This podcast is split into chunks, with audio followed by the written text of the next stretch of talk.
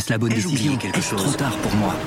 Prenez vos décisions d'investissement avec le soutien de Clarity AI. Gérez votre portefeuille tout en lui assurant une croissance durable grâce à l'association d'une IA puissante et d'une grande expérience de l'industrie. Notre technologie augmente l'efficacité des processus réglementaires, y compris ceux liés à l'article 29 de la loi énergie-climat. Réduisez les risques et atteignez vos objectifs de durabilité en vous basant sur des faits vérifiés et des méthodologies transparentes. Clarity AI, la technologie au service des décisions humaines. Rendez-vous sur clarity.ai et passez à l'action dès aujourd'hui.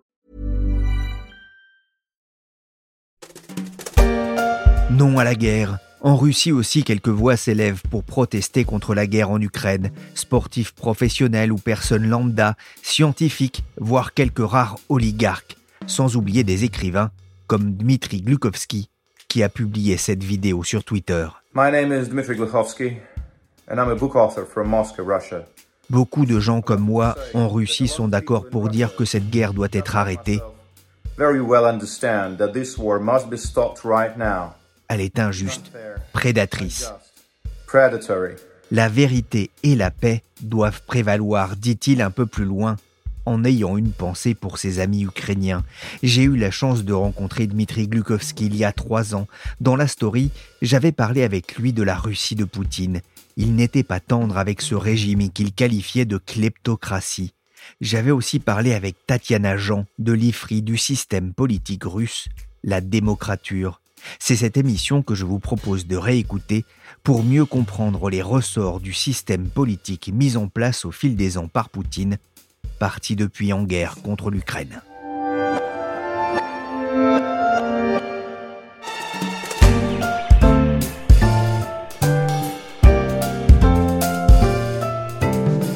Il y a quelques mois, j'ai reçu par courrier un roman policier, genre que je chronique régulièrement pour le site internet Les Échos Weekend. Le titre Texto. Il est écrit par un russe, Dmitri Gloukovski, connu en France notamment pour sa série Métro, qui décrit une Russie post-apocalyptique. Texto est différent. Cette fois-ci, l'auteur se penche sur la Russie contemporaine, ses écarts de richesse, sa violence policière, sa corruption endémique et un sentiment que tout est joué d'avance, ce que l'auteur appelle la kleptocratie. Je suis Pierrick Fay, vous écoutez La Story, le podcast d'actualité des échos, et je vous invite à pénétrer en démocrature. Ivan Golunov est-il détenu en raison de ses articles sur la corruption à Moscou? Cela ne fait aucun doute pour ses soutiens, dont certains ont été arrêtés brièvement. Selon eux, l'inculpation du journaliste d'investigation pour trafic de drogue est montée de toutes pièces. Début juin, Ivan Golunov, journaliste pour le média indépendant russe Medusa, est arrêté. Il encourt jusqu'à 15 ans de prison. Mais un mouvement de contestation se met rapidement en place. Le monde de la culture se mobilise. Le 10 juin, trois organes de presse publient la même une. Moui Ivan Golunov. Nous sommes Ivan Golunov. Des marches s'organisent dans Moscou pour obtenir la libération du journaliste. Celle-ci interviendra le 11 juin. Le lendemain, ils sont encore un bon millier à manifester dans le centre de Moscou, une manifestation non autorisée et réprimée par la police. En Russie, la police a procédé à une vague d'arrestations de manifestants rassemblés en faveur du journaliste Ivan Golunov. D'après une ONG, ce sont plus de 400 personnes qui ont été interpellées à Moscou. Parmi eux, des journalistes, mais aussi le principal opposant au Kremlin, Alexei Navalny. Sous ces apparences d'une grande démocratie, la Russie reste un pays où il ne fait pas bon être dans l'opposition. Pourtant, certains n'hésitent pas à prendre la plume pour dénoncer la corruption galopante. Selon l'ONG Transparency International, la Russie occupait en 2018 le 138e rang des pays les plus corrompus du monde. J'ai rencontré Dmitri Gloukovski lors du dernier salon du livre qui s'est tenu à Paris. Bonjour monsieur. Ça serait pour? Franck. Franck. J'ai adoré le premier, j'ai pas encore lu celui-là. C'est génial. Je l'ai lu plusieurs fois. Le moyen c'est un peu euh, moyen, mais le 35, ça, ça, j'espère que vous allez aimer plus. Bon bah écoutez. voilà. Parce que ça c'est en manifeste politique, ça c'est un peu intermission, interruption quoi. Donc euh, je, je vous conseillerais vraiment celui-ci. À 40 ans, l'écrivain russe polyglotte se décrit moins comme un opposant que comme le témoin d'une époque, un observateur d'un pays qu'il continue d'aimer. Le roman Texto, c'est mon premier roman réaliste.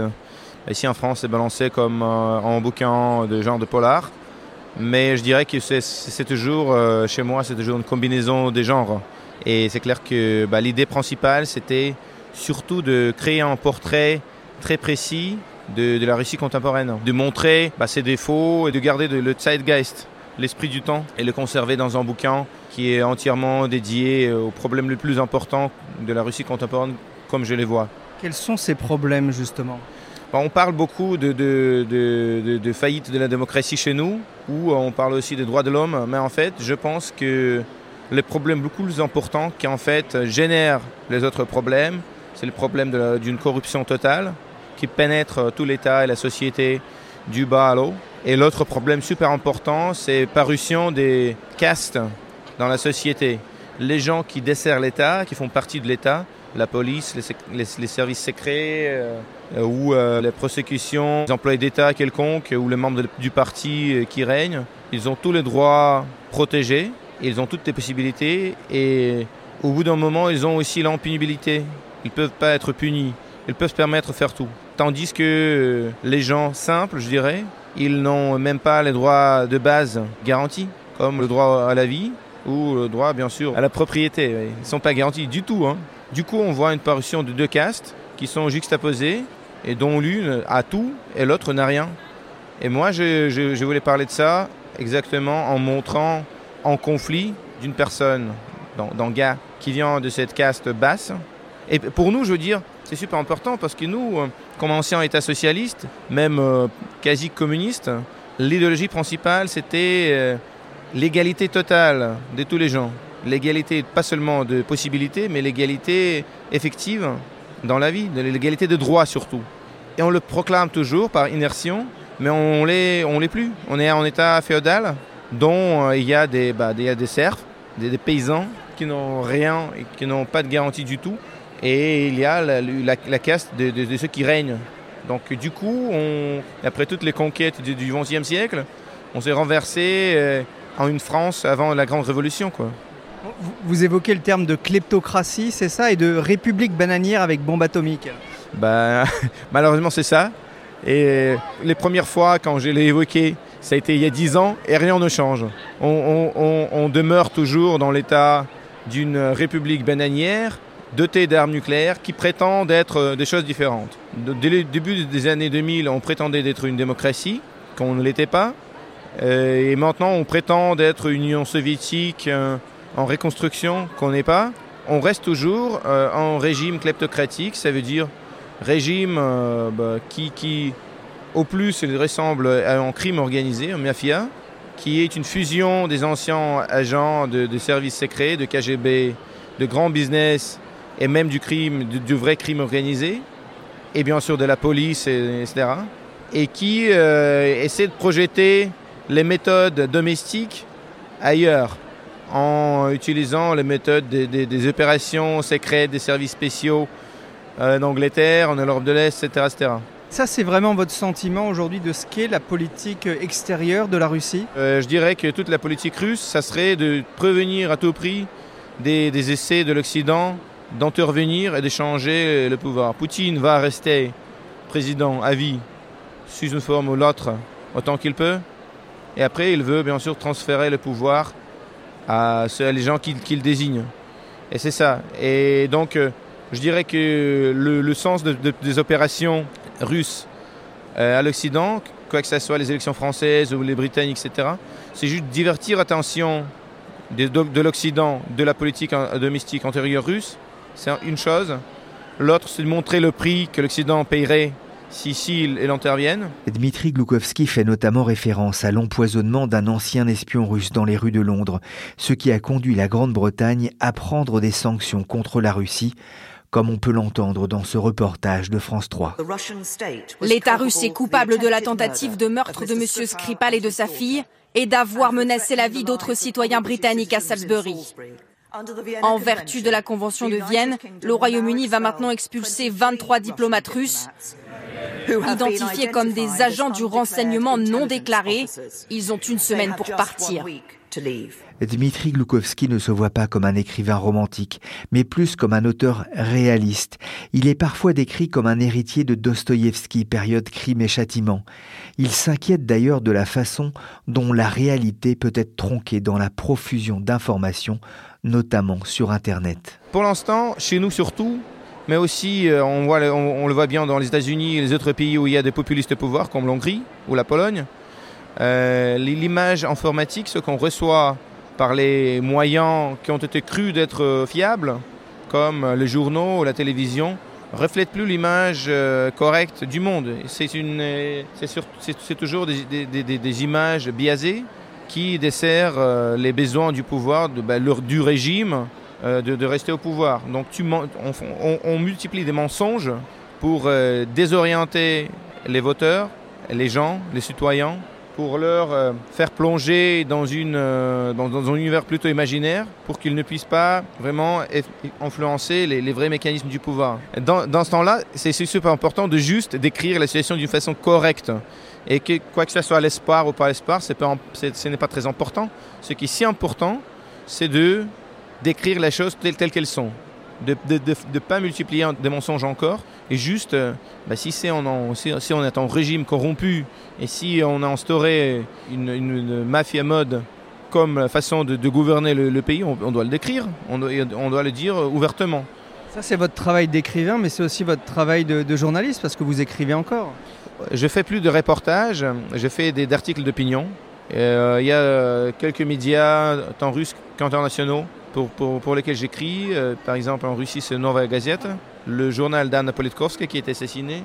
Euh, et en Allemagne, c'est Frankfurter Allgemeine Zeitung. Donc euh, j'ai encore oui, deux, deux, deux, trois options pour m'exprimer politiquement.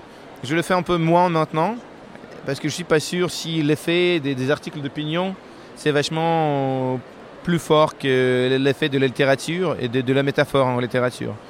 Mais depuis toujours, je, je, je profitais d'une possibilité de m'exprimer, d'exprimer mes, mes, mes vues politiques en les plantant, en les mettant dans, dans l'histoire, en les intégrant comme partie euh, de l'histoire. Poutine exerce tout de même une certaine fascination auprès d'une partie de la, de la, classe politique française, mais pas que.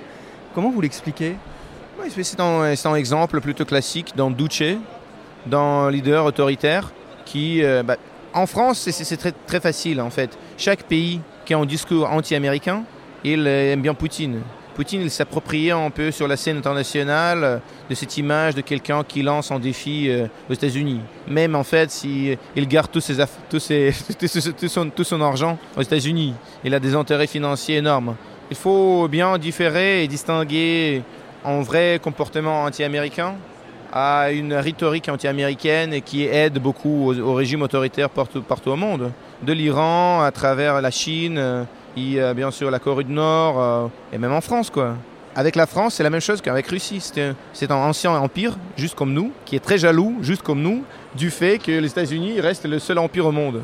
Donc euh, les Français, ils détestent les, les Américains pour cette raison, pour cette seule raison, parce qu'il n'y a pas d'autre raison vraiment pour détester les États-Unis. C'est la concurrence, la compétition culturelle. Euh, de, langage. Les Français se rappellent toujours du 19e siècle, quand c'était le français, la langue de la communication internationale et pas l'anglais. Ben voilà, et en plus, les Français, bien sûr, voient euh, les États-Unis, regardent les États-Unis comme une continuation de, l'Angleterre l'ancien éternel euh, ennemi de, Français. Quoi. Mais texto, le livre de Dmitri Gloukovski est aussi une déclaration d'amour à une ville, Moscou. Je lui ai demandé ce qu'elle avait de particulier. Qu'est-ce qu'il y a de particulier chaque, chaque ville natale? L'endroit où tu es né, tu l'adores? Et si tu es séparé, euh, tu vas jusqu'à la fin de tes jours la voir dans tes rêves. Quoi. Mais Moscou, c'est clairement euh, une ville, pour moi, entièrement magique. Pour moi, c'est composé de, de, de, deux éléments pas nécessairement euh, compatibles, dont l'un, c'est Moscou de mon enfance, quand j'avais ben, jusqu'à je sais pas, 10 ans. C'était euh, avant la chute de l'Union soviétique, c'était une ville euh, complètement différente. Je dirais euh, calme, euh, sécure, bah, au point que mes parents me permettaient d'aller en changeant de bus et de, de lignes de métro à l'âge de 10 ans, une heure de faire une heure de voyage quotidien de chez moi à l'école, qui m'a inspiré d'ailleurs à écrire de Métro 2033. Une autre chose, c'est Moscou des années 90, quand vraiment, je dirais que Métro 2033, ce bouquin consacré à, un monde, un univers post-apocalyptique, c'est plutôt une description métaphorique de, Moscou dans les années 90. Même côté, euh, donc avec, tout, tout l'héritage soviétique qui se détruisait. C'était le temps d'un chaos total. Donc on était très, très indépendant de l'État. Et c'était un peu comme les États-Unis où euh, les citoyens foutent, tout ce qu'ils veulent. Quoi. Et l'État s'en fout parce qu'il n'y a pas d'État, il y a un gouvernement. Et le gouvernement en fait l'administration. Et les gens veulent comme ils veulent. Quoi. Ils peuvent croire à ce qu'ils veulent, ils peuvent faire de ce qu'ils veulent. Ils, veulent, ils peuvent crever sous, sous, un pont s'ils veulent, ou devenir les, les personnes les plus riches au monde s'ils veulent. Donc nous, on était un peu comme ça dans les années 90. Donc le chaos, mais aussi le sentiment que les, les possibilités sont illimitées, et aussi cette existence sur les ruines d'un ancien empire. Tout ça faisait une, ce cocktail incroyable qui euh, était vraiment, comment dire, enivrant. Et moi, je suis très nostalgique pour ce temps-là. Moscou d'aujourd'hui, c'est un peu différent. Il y a beaucoup plus d'ordre et beaucoup moins de possibilités. C'est plus sympa et c'est plus, ça a l'air d'être plus, plus européen. Mais en même temps, en même temps, je manque beaucoup le temps de, cette euh, sauvagerie, la sauvagerie de, Wild West, de l'Occident sauvage, que, que des, sentiments de possibilité d'un miracle qu'on avait dans les années 90. Texto de Dmitri Gloukovski est édité par les éditions La Talente. Après avoir beaucoup parlé avec Dmitri Gloukovski lors du Salon du Livre, j'ai voulu en savoir plus sur ces concepts de kleptocratie et de démocrature, souvent mis en avant à l'évocation de la Russie de Vladimir Poutine. Allô? Oui, bonjour, euh, Pierrick Fay à l'appareil. Oui, bonjour, vous m'entendez bien? Bonjour. Bonjour. Je m'appelle Tatiana Kastoeva-Jean, je suis directrice du Centre Russie Nouveaux États indépendants à l'IFRI. Pour évoquer la Russie de Poutine, il y a un mot qui revient souvent, c'est celui de dictocratie ou de démocrature. Comment est-ce qu'on peut définir ce terme? Je pense qu'avant tout, ce que ce terme cherche à souligner, il y en a d'autres, c'est le caractère hybride de ce régime qui ne tombe pas directement ni sous la description d'une véritable démocratie, ce n'est pas une autocratie ou une dictature euh, non plus, comme la Russie, euh, et notamment plutôt l'URSS de, de, Staline, a pu euh, connaître. C'est un régime, je pense, les termes les plus exacts pour le décrire seraient le terme de Vladislav Surkov. C'était un cardinal gris du Kremlin, l'ancien chef de l'administration présidentielle, qui a parlé de la démocratie dirigée. C'est-à-dire que sur la forme, tous les éléments d'une démocratie sont là, mais en réalité, le jeu est truqué. C'est très clairement l'exécutif qui a la prédominance sur les autres branches du pouvoir et le résultat des élections est euh, connu d'avance. Si le pouvoir, si le Kremlin ne le souhaite pas, les personnes indésirables ne vont jamais pouvoir gagner les élections, quel que soit leur niveau, euh, municipal, régional, encore moins fédéral. En quoi est-ce que ce concept s'adapte à la Russie? C'est un concept qui s'adapte notamment au régime de Vladimir Poutine et à son évolution euh, avec euh, le temps. Il décrit donc ce que je disais, les mécanismes euh, démocratiques formels avec un sens, avec un fond qui est tout à fait différent. Et c'est un moyen pour le pouvoir actuellement en place de se maintenir au pouvoir avant tout et de maintenir la stabilité dans le pays. Il est considéré que le hasard démocratique peut être déstabilisateur pour un pays qui insiste beaucoup sur ses spécificités, à commencer par la taille de son territoire et à finir par euh, l'histoire, l'histoire longue, mais aussi l'histoire récente. Et Vladimir Poutine fait souvent l'allusion aux années 90, euh, qu'il appelle pas autrement que les années du chaos. Certains évoquent aussi le terme de kleptocratie pour euh, désigner la Russie. C'est, pas tout à fait la même chose. Hein. Non, c'est pas tout à fait la même chose. Il y a plusieurs choses euh, derrière, en fait, euh, et plusieurs lectures. Vous avez aujourd'hui en Russie une lecture extrêmement dure qui dit que c'est une euh, bande d'amis qui se partagent le pouvoir et les richesses de la Russie, qui sont arrivés au pouvoir, etc., et que Vladimir Poutine serait la personne la plus riche du pays. Mais c'est avant tout, pour moi, une allusion à un niveau de corruption extrêmement élevé en Russie et euh, notamment au niveau dans les échelons supérieurs du pouvoir. Il n'y a pas une semaine en Russie sans une euh, sans un scandale euh, de corruption.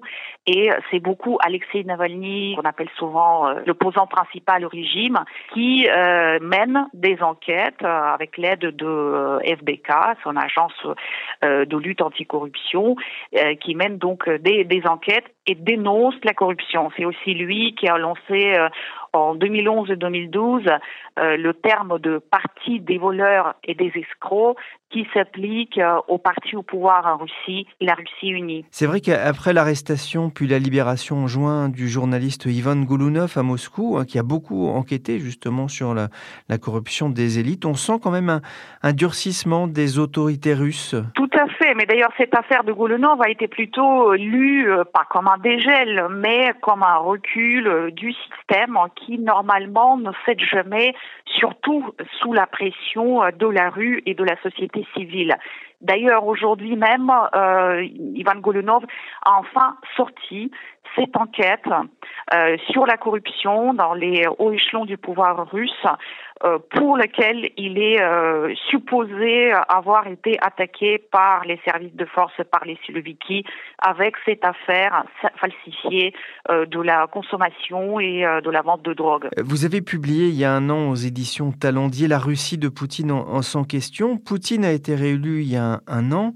76% des voix, c'est son meilleur score en, en 18 ans de règne. Euh, c'est une question qu'on se pose beaucoup en France. Il a le soutien de la population? Il avait ce soutien-là, parce que Vladimir Poutine, en effet, a pu assurer une certaine stabilité, une amélioration euh, constante, progressive du niveau de vie depuis qu'il est au pouvoir. Évidemment, euh, le prix du pétrole et du gaz sur le marché mondial l'a beaucoup aidé dans cette entreprise. La lutte contre les oligarques a, aussi été populaire parmi la, la, population russe. Et évidemment, en 2014, c'est encore euh, une autre facette euh, qui euh, le, héros Poutine acquiert encore une dimension. C'est une dimension internationale depuis l'annexion de la Crimée. Mais il faut dire que s'il s'est fait, comme vous avez mentionné, confortablement réélire le 18 mars de l'année dernière pour son quatrième mandat, depuis, cette popularité, et tous les sondages le montrent, ne cesse de s'éroder. Et notamment, le problème, c'est euh, une décision très impopulaire qui a été prise l'année dernière, au moment la début de la Coupe du Monde de football d'ailleurs, sur l'augmentation de l'âge de retraite pour euh, les euh, pour les Russes et c'est donc euh, une décision qui a été mal perçue par la population. En même temps, il y a aussi la situation économique qui n'est pas tout à fait glorieuse. La croissance économique est faible sur le premier semestre. la croissance économique est de moins d'un pour cent, donc les perspectives économiques du pays ne sont plus du tout les mêmes que le pays a pu connaître dans les années 2000 où euh, pendant euh, sept ans, entre 2000 et 2007-2008, le pays a connu 7% de croissance. Donc aujourd'hui, on est largement en dessous. Et évidemment, le niveau de vie euh, et l'inflation contribuent à l'érosion du pouvoir d'achat de la population, ce qui inévitablement entraîne la dégradation du taux de popularité de Vladimir Poutine. Merci Tassiana Jean, chercheuse à l'IFRI. Merci aussi à Nicolas Jean et Mathias Arignon qui ont réalisé cette émission. Chargé de production et d'édition, Michel Varnet. La story, le podcast d'actualité des échos, c'est fini pour aujourd'hui. Vous pouvez nous retrouver sur toutes les plateformes de podcast. Pour l'info en temps réel, c'est sur leséchos.fr.